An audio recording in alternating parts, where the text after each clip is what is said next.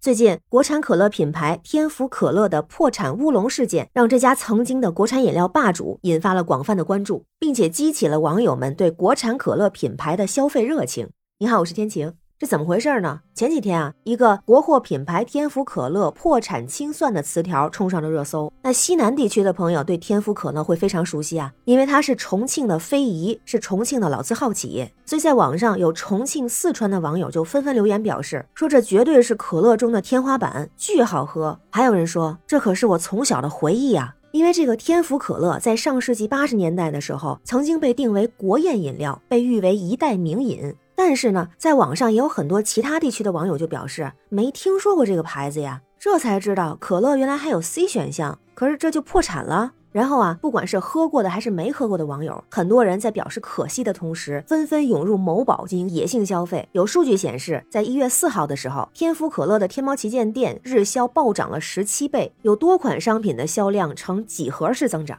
紧接着，在四号晚上，天府可乐的天猫旗舰店就紧急挂出了公告，称破产系误读。后来企业就回应啊，说破产的是最初注册的老企业，这次破产清算不会影响天府可乐的正常发展，大家以后还能喝到。那也有负责人表示呢，本来以为把已经没有运行的公司进行破产注销，没想到会引发这么大的关注。为了应对网友的热情，公司董事长还在一月五号上午的时候，在某宝的直播间开播，亲自澄清了破产这个事儿，回应了消费者的关切，也呼吁不必过度消费，也说啊，需要重新获得年轻消费者的认。那这个开播之后，据说销量暴涨了三十倍，还意外带火了其他国产可乐品牌的热度。比方说崂山可乐的搜索量就大涨了百分之二百。那网友们发现这是一个乌龙事件之后，表示非常的开心。有人就说：“那我就放心了，真是虚惊一场啊。”但也有一些喝过的朋友就表示啊，重庆当地的一些区县都买不到。也有外地的网友说，确实都没见过这个品牌，这市场拓展要加强啊。同时啊，这次的乌龙事件也勾起了很多人，也包括我在内的好奇，就之前到底发生了什么？因为如果说是国产汽水儿，那我在天津我知道山海关，知道北京的北冰洋，去过其他地方或者认识当地的朋友，知道像冰峰、大窑、汉口二厂、华阳一九八二、天府可乐等等。那现在说到可乐，可能大部分西南地区以外的人们还是只知道外来的可口可乐、百事可乐，很多人真的不知道被当地人称为可乐天花板的国产大牌天府可乐，这到底是什么原因啊？通过查看一些资料了解到啊，其实啊，还就是因为天府可乐曾经和这两大外资可乐有过合作，然后被拉垮。因为网上有一种说法啊，天府可乐历史不长，但是消费者喝不到它的时间可不短。为什么这么说呢？因为天府可乐的前身是一九三六年创办的美华汽水厂，后来改制为重庆饮料厂。在一九八一年的时候，和四川中药研究所一起研究出了一种加入了白芍、当归等中药的碳酸饮料，被当时的四川省领导定名为天府可乐。一九八八年的五月，组建成了全国最大的饮料企业，就是中国天府可乐集团。同时，天府可乐走向全国。据说在鼎盛时期，天府可乐在全国有一百零八家联营厂，年销量二十多万吨，成为国宴饮料。当时重庆的第一块霓虹灯广告就是天府可乐做的。天府可乐还是在央视打饮品广告的第一家。据说那段时间产值超过三亿元，占领了中国可乐市场百分之七十五的销售份额，并且畅销多个国家。后来在九零年的时候，在当时的苏联首都莫斯科建立了第一个灌装厂，日本丰间株式会社还主动代理，美国世贸大厦还设立了公司，专门销售天府可乐。而在那个时候呢，当时的可口可乐和百事可乐都希望扩大在中国的销售额。那时候对他们来说，最好的选择就是和各地知名的饮料厂合作。开始的时候呢，是被咱们给拒绝了。一直到了九十年代，当时的轻工业部就出台了一个方针，利用外资改造国有老企业。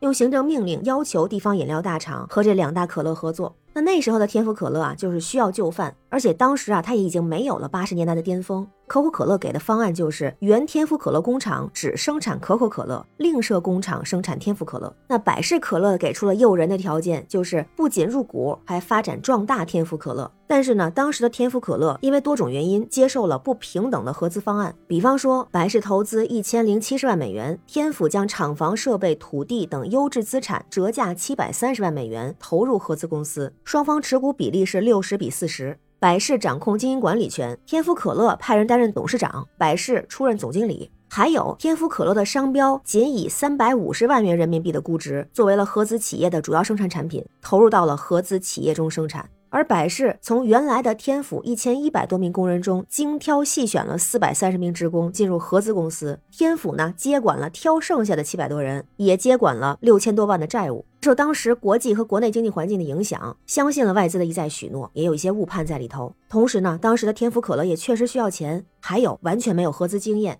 所以在合资之后落得的结果就是，百事得到了原天府可乐的销售渠道、生产线，合资公司也逐年减少了天府可乐的生产。那据说呢，在收购后的第一年，百事可乐还是遵守合约的，天府可乐在那一年还是能够维持百分之七十五以上的市场占有率。但是到了九六年的时候，天府可乐的生产份额已经不到百分之二十五，再之后就是直线下滑到了百分之一，而到了合作末期的时候，是一瓶天府可乐都没生产。而且还需要从百事可乐方面去采购浓缩液，这笔开支也给合资公司造成了极大的负担。结果就是天府可乐基本上没有从合资公司分到过钱，经历了十二年的亏损和负债，最高亏损还达到了七千万。最后，天府可乐是把全部股份作价一点三亿元卖给了百事可乐，而自己退出了市场，剩下了一个空壳和五百多个职工。直到二零一零年的时候，天府可乐才通过司法追债等途径，历经两年的时间，讨回了配方、生产工艺和品牌，然后继续研发含有中草药的可乐饮料。终于在二零一六年三月的时候，在重庆上线，四月宣布回归四川市场。